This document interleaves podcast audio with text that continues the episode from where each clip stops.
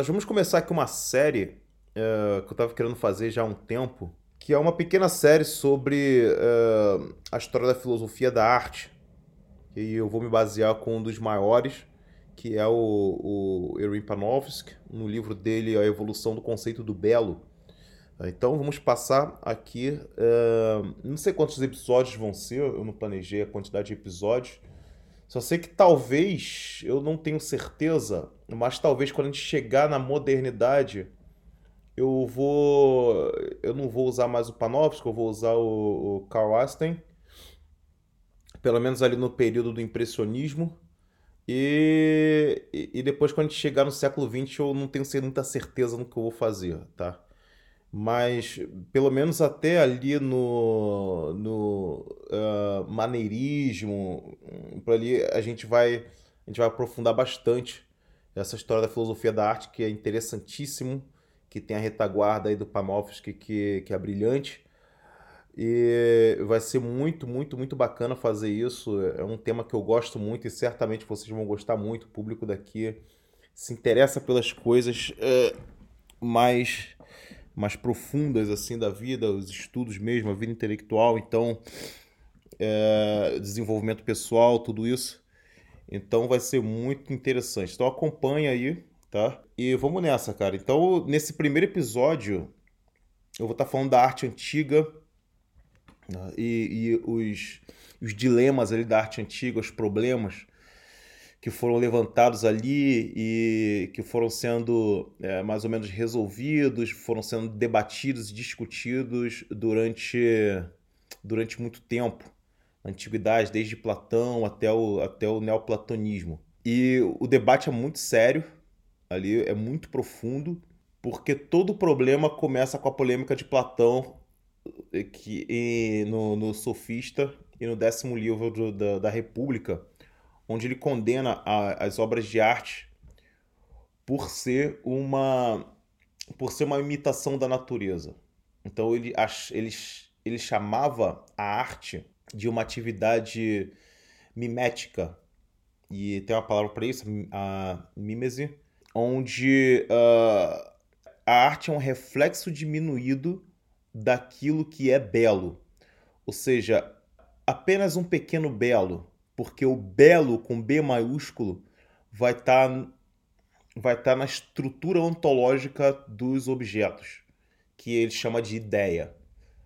É, então ali está o, o, ali tá concentrado toda toda a beleza que aquele ente possui e que nenhuma cópia, nenhuma mimese, nenhuma atividade mimética pode copiar aquilo, senão é, corrompendo ou fazendo alguma violação que vem mesmo do espírito mimético do homem.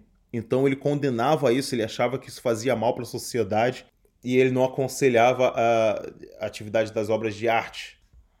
Claro que isso criou muita polêmica, mais tarde Cícero vai ser totalmente contra isso, e Cícero tem páginas belíssimas, interessantíssimas, é, rejeitando a filosofia platônica sobre a arte, dizendo o seguinte: Cícero fazia o caminho totalmente inverso de Platão. Ele dizia que, ok, o objeto em si tem a sua beleza intrínseca e, e absoluta, e qualquer cópia dele seria não não idêntica, seria diferente daquilo que foi, daquilo que é, daquele, daquele objeto, daquele ente. Então, uma cópia daquele ente não seria aquele ente, seria uma outra coisa que apenas o imitava.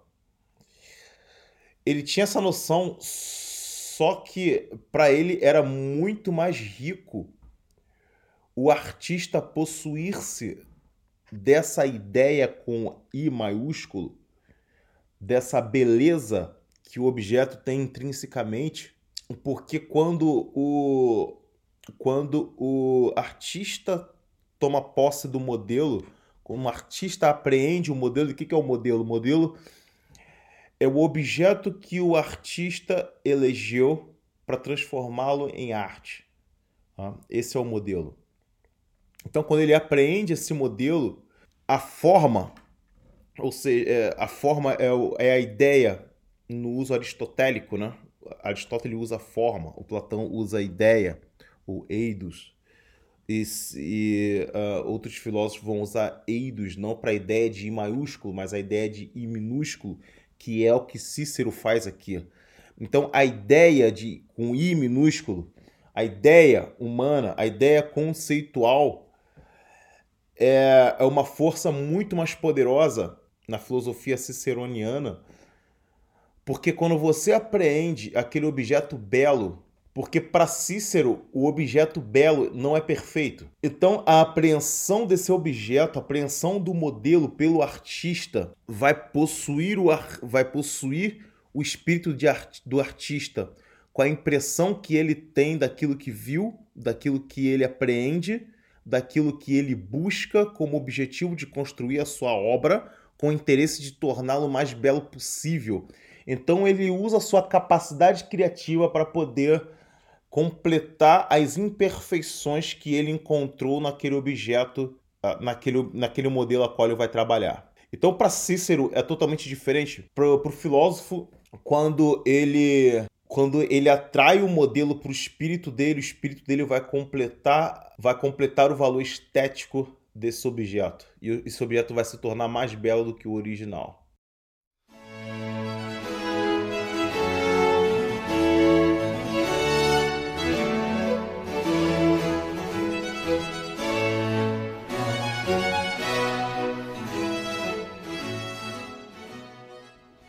Então Cícero sai da ideia platônica, ideia que o Erwin Panofsky vai chamar de a ideia supraceleste e traz para o campo conceitual, o campo dos conceitos, mas não do conceito uh, que os, os uh, mas não o conceito no sentido subjetivista moderno, mas o conceito mesmo a qual é a capacidade humana de, de apreender aquele objeto a sua intelectualidade. Então a sua intelectualidade vai trabalhar e vai dar sentido artístico àquele objeto, um sentido estético àquele objeto a qual ele não tinha quando ele estava uh, quando ele estava ali estático sem uma observação uh, profunda do artista transformando antes de transformá-lo em modelo. A partir daí, Cícero vai usar como exemplo para provar a sua, a sua filosofia o, o Zeus de Fídias. Fídias cria um Zeus que, obviamente, ele não viu essa figura em nenhum lugar. E essa figura é, é considerada assim a escultura mais perfeita já criada. O mais belo homem já criado foi o Zeus de Fídias. E Fídias não tinha um modelo exterior para isso. Então ele prova, o, Cícero prova ali o poder do espírito criativo do artista. O quão poderoso é essa capacidade de transformar o objeto belo, tão belo que ele vai transformar numa coisa perfeita que não podemos encontrar na realidade e não podemos encontrar na, na ideia nesse movimento nesse movimento para cima que Platão faz de transcender é, a ideia humana, então a ideia supraceleste mesmo. E ele mostra ali nos Zeus de Fídias que não, que a criatividade humana é tudo, que a ideia humana é tudo, que a ideia humana tem esse poder de criar a forma perfeita e não a ideia em si, né? a, a, a ideia platônica transcendental. Uma vez perguntaram para Fídia se, se ele havia visto deuses para ter aquela imagem tão perfeita, né? É, da estética divina tal. Então o Fídias responde que foi a imaginação que criou esses deuses. E, e a imaginação é mais artista do que a imitação, porque a imitação representa o que vê e a imaginação representa aquilo que não vê. Então, o que, que Cícero, Cícero faz com esse exemplo de Fídias? Busca claramente um antiplatonismo, porque ele vai libertar a arte de uma prisão metafísica, onde é, na prisão metafísica o modelo está escravizado ali uh, a uma atividade puramente mimética. Né? Então, isso, de certa forma, é, é, um, é um avanço assim axiomático, dá um valor estético à arte propriamente dita, Coisa que, que todo ser humano sabe pela própria intuição que há um valor intrínseco na arte, um valor, uh, um valor de, tipo de uma criatura que foi bem tratada, bem feita e não somente uma questão mimética. E mais tarde eu vou tratar mais profundamente nisso. Bem, o, o Aristóteles ele já tinha é, superado essa coisa do, do, o, do o, o, conflito entre o real e o ideal né? e assumiu uma outra problemática que é a universalidade e a individualidade. Então, para Aristóteles, o que acontece? As coisas só existem no individual, né? em unidade. As coisas existem em unidade. Eu sou um, você é outro. Porém, para alguém compreender a individualidade, o que é aquilo que está na sua frente, por exemplo, o que é isto, é impossível você fazer isso em uma noção de individualidade. Você só pode fazer isso na noção de é, universalidade. Porque eu e você somos unidade. Eu sou eu, você é você. Mas o que nós somos? Seres humanos, tá? Eu sou o Douglas, você é o Felipe. Mas o que nós somos? Seres humanos. Então, essa, a capacidade intelectiva do ser humano de apreender aquilo que é real, aquilo que é unidade, aquilo que é ente, só é possível na esfera da universalidade, na esfera genérica, porque o, o, nome das coisas ou as espécies das coisas são dadas de forma geral. Então, a partir disso, ele vai, uh, a, em, ele vai empreender a noção de forma e matéria. Tá? A matéria é a sua individualidade, mas a matéria ganha uma essência, que é a sua forma, é, quer dizer, a fórmula, né?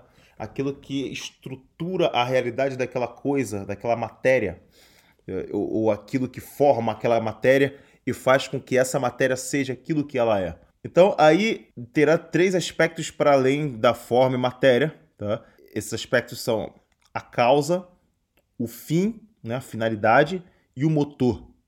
E essa é a estrutura fundamental da própria existência e, e, em tudo aquilo que existe, em tudo aquilo que é. E Aristóteles vai dar esse mesmo princípio para a obra de arte.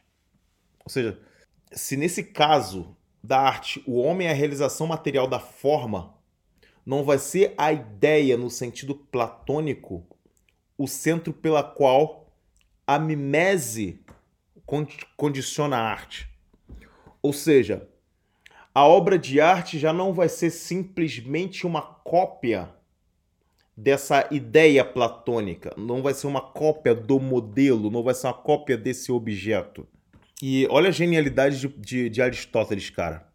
Da mesma maneira que, que a forma da individualidade do homem material, né, dá essa identidade, o artista que é o criador vai fazer penetrar na matéria a forma para que a arte venha a ter a sua unidade existencial. Ou seja, a arte é a forma realizada que tem origem na alma humana. Olha que, que, que, profundo isso, né, cara? Aristóteles é, é mesmo um gênio.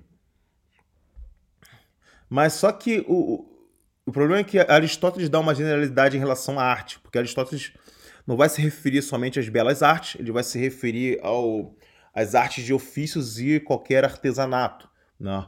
É, seja a medicina, seja é o carinha que faz a, o colar para vender, seja a engenharia, tudo, tudo quanto é arte, tudo quanto é atividade humana de criação, é, ele, vai, ele vai chamar de ele vai chamar de arte vai dar esse mesmo princípio né, para essas atividades humanas.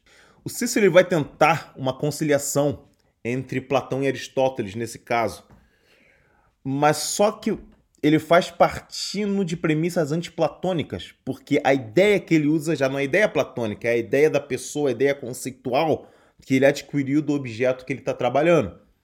Ou seja, essa ideia ciceroniana vai ser integrado no próprio conceito de aristotélico de forma. E tal forma interior ao artista, está no espírito do artista, que a materializa. Né? Ele tem esse processo de apreender um modelo para o seu espírito e do seu espírito ele vai materializar na realização da arte. E, e sinceramente eu acho isso, isso genial. Essa é a própria concepção da ideia ao consagrar na construção de Zeus. É, porque esse modelo não precisa ser um objeto exterior à ideia humana. Esse objeto, como no caso de Fídias, pode ser uma criação puramente da imaginação humana, o um modelo provinda da imaginação humana.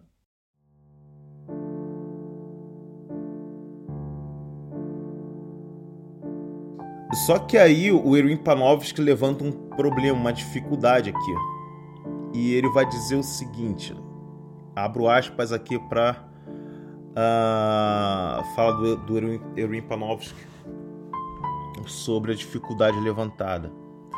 Diz o seguinte: se essa imagem interior que representa o objeto próprio da obra de arte nada mais é que uma representação vigorosa no espírito do artista uma representação pensada, o que é que lhe garante essa perfeição pela qual deve prevalecer sobre os fenômenos da realidade? Inversamente, se ela possui de fato essa perfeição, não seria então algo bem diferente do que uma simples representação pensada? Ou seja, é uma simples imaginação humana mesmo? Né? Ele continua. Para resolver essa alternativa, apenas dois caminhos eram finalmente possíveis. E, e agora a gente vai entrar aqui em dois filósofos que vai entrar nesse debate também. Ou recusa-se a ideia doravante identificada a representação artística, sua alta perfeição, ou conferia-se o que ele está falando aqui? O que ele está falando aqui?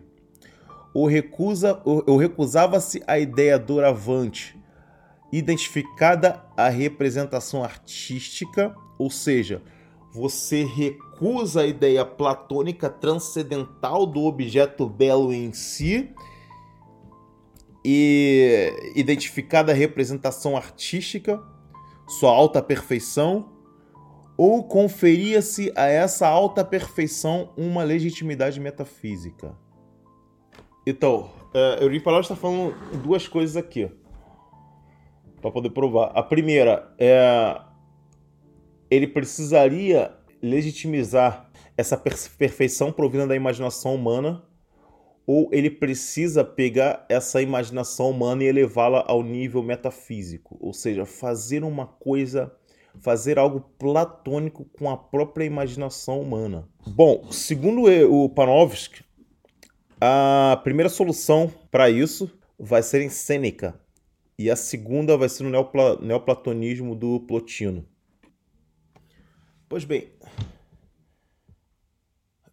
percebam que enquanto Platão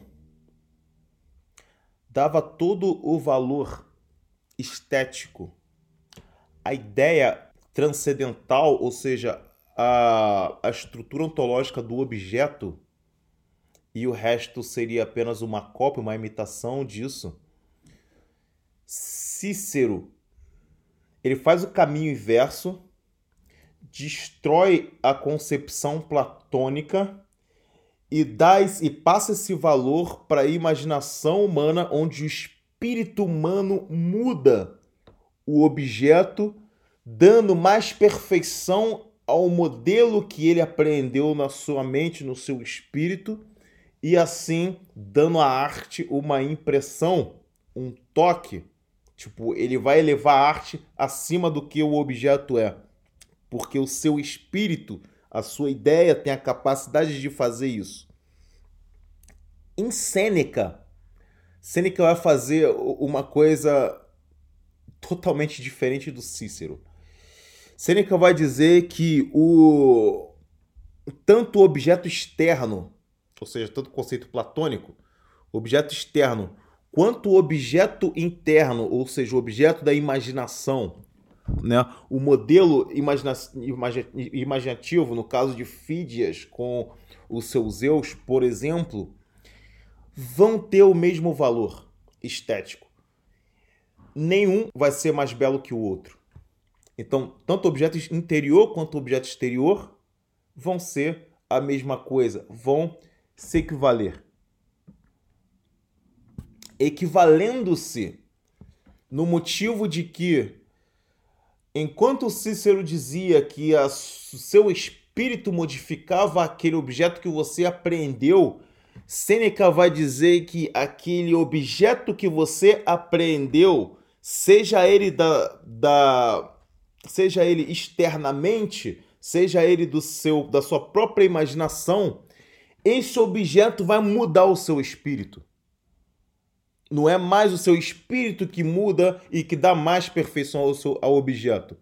É o objeto que vai mudar o seu espírito, vai, vai dar ao espírito humano uma outra maneira de ser, e essa maneira de ser, modificado por aquilo que ele aprendeu, ou modificado por aquilo que ele imaginou, vai refletir na sua obra quando ele externá-la. Então, para Sêneca, essa semelhança, essa equivalência do objeto exterior e o interior que modifica o espírito, ele já é uma equivalência que vai uh, além da estética, porque quando ele diz quando ele diz que o artista assimila o modelo e esse modelo vira o idus, seja o modelo exterior ou o modelo interior, quando se transforma no idus, ele já está interiorizado no espírito humano. Não importa, não importa onde está esse objeto. Quando ele é modelo, ele pode ser modelo da imaginação ou modelo externo, ele é uma coisa só para para Sêneca. Porque o modelo externo, o objeto externo, quando se torna modelo, ele já não vai ser simplesmente o objeto externo. Ele já adentrou ao espírito humano, assim como se faz com o objeto interiorizado, ou seja, o objeto de imaginação humana que está interiorizado. Eles são para Sêneca a mesma coisa, a mesma coisa. E ele chama isso de idos quando Platão chama a de eidos e Aristóteles chama de forma. Seneca sim incorpora as quatro as quatro causas aristotélicas do da obra de arte, a causa, as causas inicial, material, formal e final. Só que ele vai assumir, vai dar muito mais ênfase na numa quinta causa, que é dada por Platão já, que é o próprio modelo. Quando a gente chega em Plotino, o caminho já se torna muito mais profundo para em direção à metafísica. Aqui é, é muito fácil o, confundir o Plotino com Cícero. E por isso a gente precisa destacar a diferença entre um e outro. O caminho pela qual eles seguem. Ambos vão dar ênfase e protagonismo à ideia humana, ou seja, vão dar protagonismo à alma humana, vão dar protagonismo à interiorização da arte. Porém, diferentemente de Cícero, o Cícero dizia o que? O Cícero é, ele dizia que o espírito humano dava mais perfeição ao objeto frente ao objeto exterior, porque o espírito humano aperfeiçoava as imperfeições do objeto que ele aprendeu.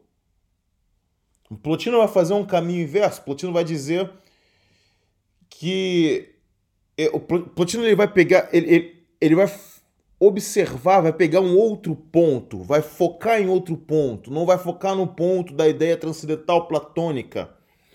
Ele vai se concentrar numa outra direção, que é a obra de arte em si, a obra de arte materializada. Segundo Plotino, a materialização da obra de arte é uma deteriorização da perfeição que habita no espírito humano, na imaginação humana, a qual aquele objeto material, a qual aquela obra de arte foi tirada. Ou seja, a obra de arte é diminuta, a obra de arte é pequena, a obra de arte é uma grande é uma grande uh, demonstração de que a matéria é algo destrutivo, é algo que funciona apenas como um atrito daquilo que já era perfeito e habitava a alma humana, que habitava o espírito humano. Então, o que o Plotino faz é uma rejeição total da matéria. Para o Plotino, a matéria é má. E aqui a gente vê já sinais muito fortes de gnosticismo, né? É, para quem viu o episódio anterior de Além da Ordem do Caos, a gente falou sobre o, a, o metaverso influência gnóstica, ali do alguns, algumas considerações importantes sobre a gnose. E a gnose é o ódio total à matéria, é dizer que a matéria é o próprio mal, a matéria é, é, é o próprio maligno, é o próprio demônio. Então a matéria tem que ser destruída. Aí só o que fica é o mundo das ideias, a ideia livre. Uh, e a ideia, a ideia livre, o espírito livre, é ali que vai habitar a beleza mesmo da coisa. E esse é o conceito de Plotino. O Plotino, obviamente, o modelo onde se encontra o objeto platônico. Para Plotino, já não é importante porque a mimese ou seja, a imitação do objeto é impossível. É impossível você representar esse objeto na realidade. É impossível você materializar o objeto e transformá-lo em obra de arte. Porque quando você traz esse objeto para a imaginação, ele já está no auge da sua beleza. E no auge da sua beleza, se você tentar fazer algo fora de sua imaginação, você está estragando essa perfeição que habita no mundo dos conceitos, ou seja, na ideia humana, que o Plotino vai insistir chamar da, da alma, da alma propriamente dita. Então esse é o um conceito gnóstico muito forte aí. Você vê que é, tem uma questão gnóstica muito, muito forte. E óbvio que, que é um conceito bem, bem contrário a Aristóteles. Aristóteles vai é, não dá esse protagonismo à ideia. O Aristóteles dá mais protagonismo mesmo à obra feita, porque a obra feita é o reflexo do o reflexo material da ideia, né? É, é, é você colocar essa ideia na realidade. E o Irving Panofsky ele chama atenção a nocividade tanto da, da, do conceito platônico de arte quanto o conceito neoplatônico, ou seja, de Plotino, de arte, porque enquanto um vai destruir a arte no plano da mimese, o outro vai destruir a arte no plano ali que a gente pode chamar da gnose onde em Platão o que apenas importa é a ideia transcendental, ou seja, a ideia com I maiúsculo, em Plotino apenas o que importa é a ideia com I minúsculo. E a obra de arte é despojada tanto no platonismo quanto no neoplatonismo de diferente forma.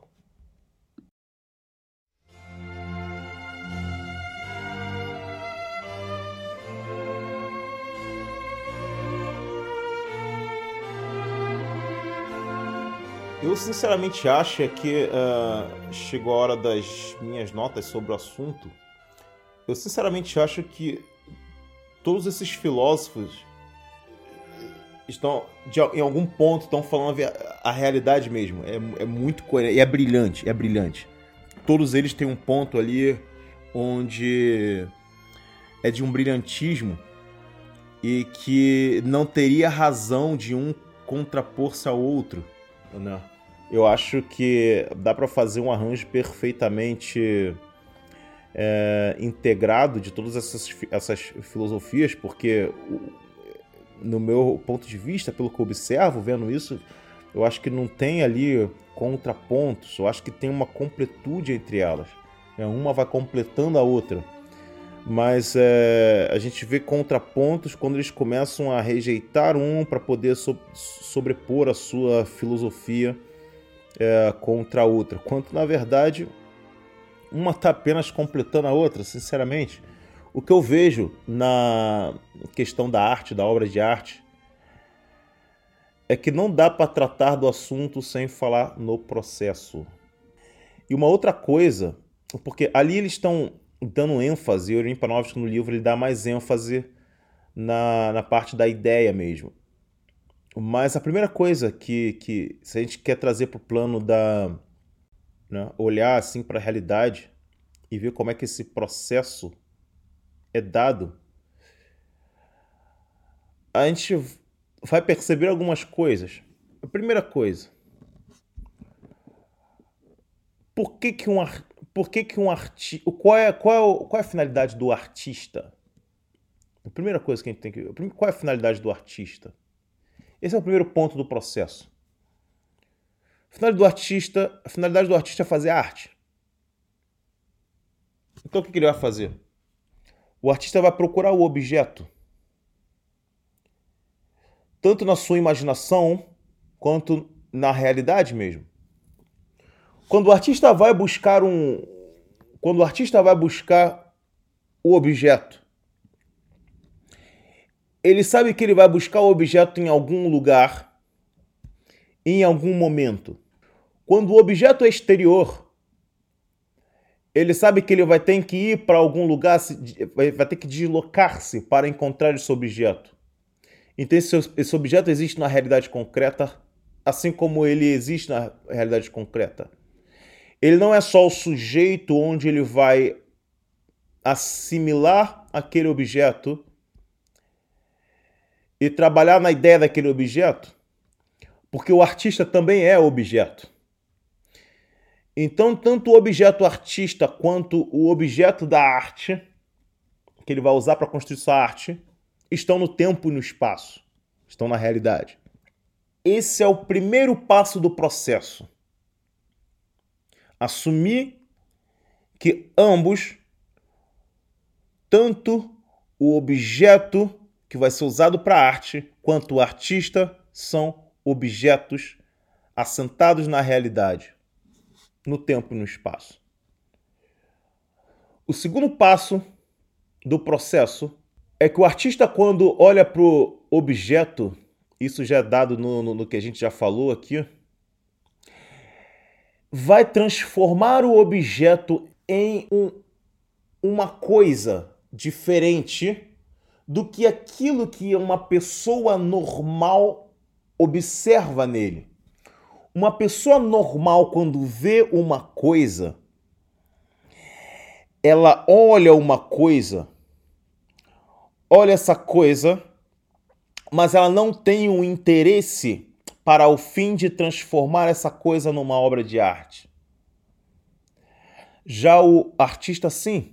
Então o artista transforma essa coisa, transforma esse objeto em modelo. Isso quer dizer modelo. Ele pega esse objeto e traz esse objeto para o processo artístico. Então o objeto se chama modelo. Quando o objeto faz isso, qual é a diferença do artista para uma pessoa comum? Uma pessoa comum vai olhar para aquele objeto e vai ver, vai saber o que é aquilo que está na frente. O que é isso que está na minha frente? Eu sei o que é isso que está na minha frente. Eu sei o que é isso. Eu sei o suficiente para diferenciar de outras coisas. E sabendo disso, e mesmo sabendo o que essa coisa é, o que é a forma desse ente, ele não consegue apreender tudo do ente.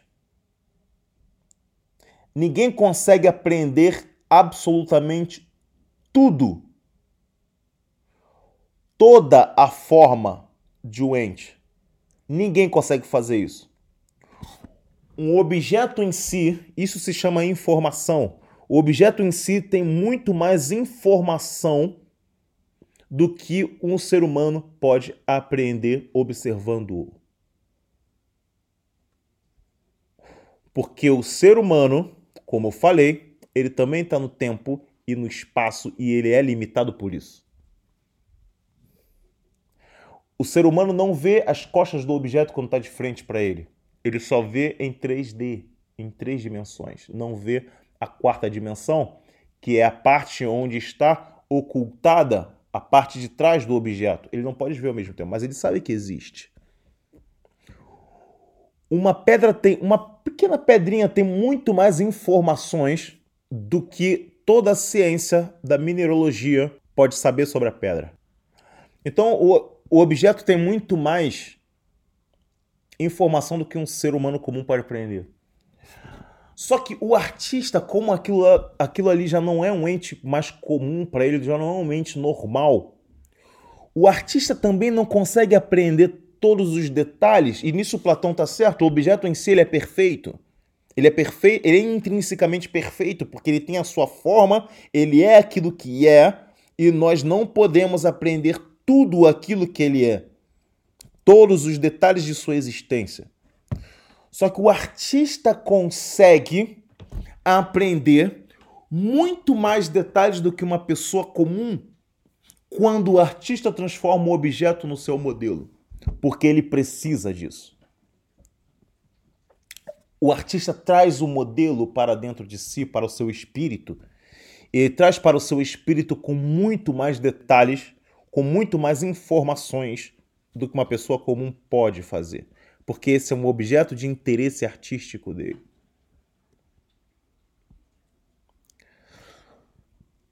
No o próximo passo do processo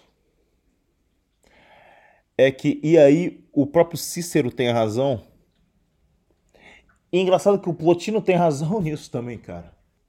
O ser humano ele vai, quando ele apreende o modelo, ele vai alterar o modelo necessariamente o modelo já não vai ser mais perfeito justamente porque ele não pode captar todos os detalhes, então ele vai mudar, ele vai modificar o modelo. Mas não apenas ele vai modificar o modelo, mas o modelo, e aí entra Plotino, o modelo vai modificá-lo também, vai modificar o seu espírito. E a modificar o modelo, o modelo já não vai ser mais perfeito. Mas ao modelo modificar o seu espírito, o artista vai ser uma maneira a qual o seu espírito vai estar preparado e unificado nesse modelo que ele aprendeu. Essa mudança que o modelo faz no espírito do artista o une ao modelo. E ao unir-se ao modelo, o artista vai tê-lo enriquecido na sua imaginação. Então, essa parte do processo já não importa a perfeição do modelo em si, porque esse modelo já não é. O modelo, quando está no espírito, já não é mais o, o objeto da realidade que ele encontrou aquilo. Ele já é uma outra coisa. Ou seja, o objeto da realidade é perfeito, mas o modelo que ele aprende também é perfeito. E aí Sêneca também tem razão, porque equivale os dois. Mas o ponto aqui é que já não importa mais a, a, a perfeição do modelo externo ao artista o que importa é a perfeição interna no espírito do artista. Essa perfeição interna no espírito do artista, nesse exato momento do processo, essa imagem chega no núcleo do ser humano, que é o espírito humano. E é nesse momento onde ele está nesse núcleo. O que é o espírito humano? O espírito humano é aquilo que está na estrutura do pensamento, ele está por baixo do pensamento. Ele passa por baixo e unifica o pensamento. E é por isso que o ser humano, ele, ele quando ele pensa hoje, quando ele pensa amanhã, ele sabe que esse pensamento pertence a ele mesmo, ao eu, ao ser humano. Porque o espírito que está passando por baixo do pensamento humano o está dando o senso de unidade dele mesmo esse senso de unidade, ou seja, o espírito, é onde habita a liberdade humana.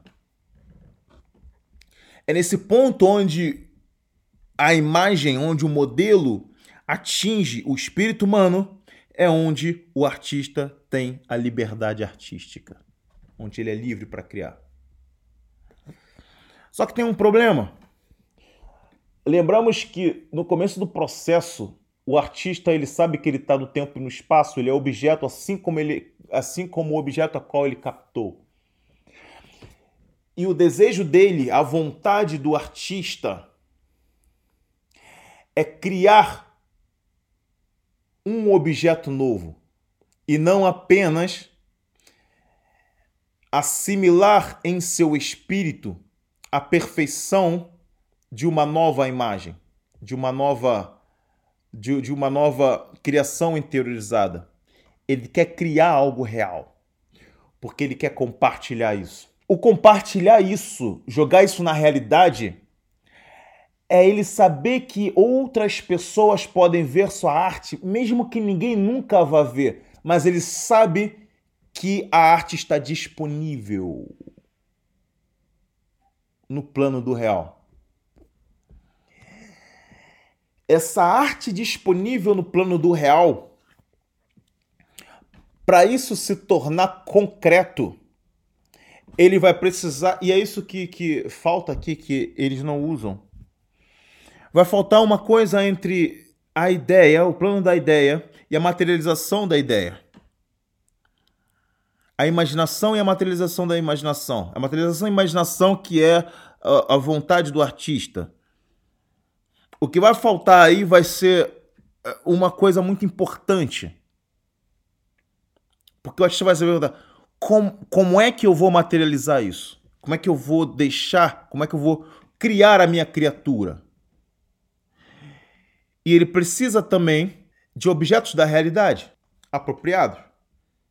Ele vai precisar da moldura, ele vai precisar do, do, do canvas lá, que é a tela, né? Ele vai precisar de um pincel, ele vai precisar de tintas, e ele precisa encontrar as tintas apropriadas para ele poder executar aquilo que está na ideia dele. Tudo isso são objetos da realidade. A ideia não vai trazer para ele esses objetos.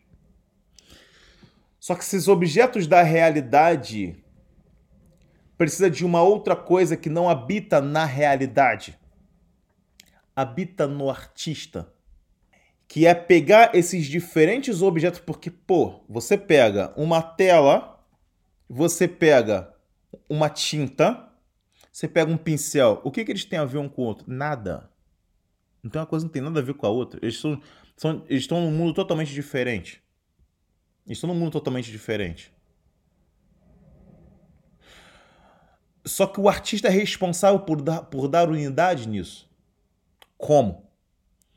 Através da sua capacidade técnica de criar a sua criatura. Sinistro, né, cara? Ainda tem, e, e a gente tem uma. E isso talvez. A gente pode pegar um simbolismo bíblico da criação. Porque Deus pega objeto da realidade, que é a terra, une esse objeto da realidade com a sua capacidade criativa, para poder dar concretude à sua criatura e trazê-la à realidade e criar o ser humano. Por que, que isso é uma atitude do espírito? Porque é uma atitude de liberdade total. É por isso que a arte é uma atividade do espírito. E essa atividade do espírito é dependente da ordem da realidade, da ordem metafísica da realidade. Tudo ele vai buscar naquilo no plano do real. A presença do real precisa habitar na alma humana, porque essa é a verdade, a presença do real. O mesmo Fídias, quando imaginou seus Zeus, essa imaginação não vem puramente de si mesmo Porque ao fazer aquilo que é perfeito, as pessoas só podem avaliar aquilo como perfeito se as partes que aquelas pessoas estão vendo, o rosto, o corpo, já não fosse de conhecimento humano de que rosto humano existe e de cor que corpo humano existe, e esse corpo humano que existe e que sabemos que existe pode vir a ser belo. Essa beleza imaginativa de Fídias ao executar sua escultura dos Zeus, essa imaginação são apenas capturas de imagens que ele já tinha assimilado da realidade. Ou seja, isso não veio puramente do espírito, do, isso não veio puramente da imaginação dele. Meus camaradas, isso é arte, e, e arte é algo muito profundo, muito sério, muito difícil tá? de, de, de filosofar, de, de, de meditar, de chegar a qualquer conclusão. E nós vamos parar por aqui, vamos continuar no próximo episódio.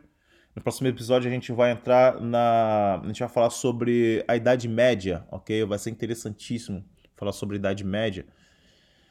E é isso aí. Fique com Deus e até o próximo episódio de Além da Ordem do Caos.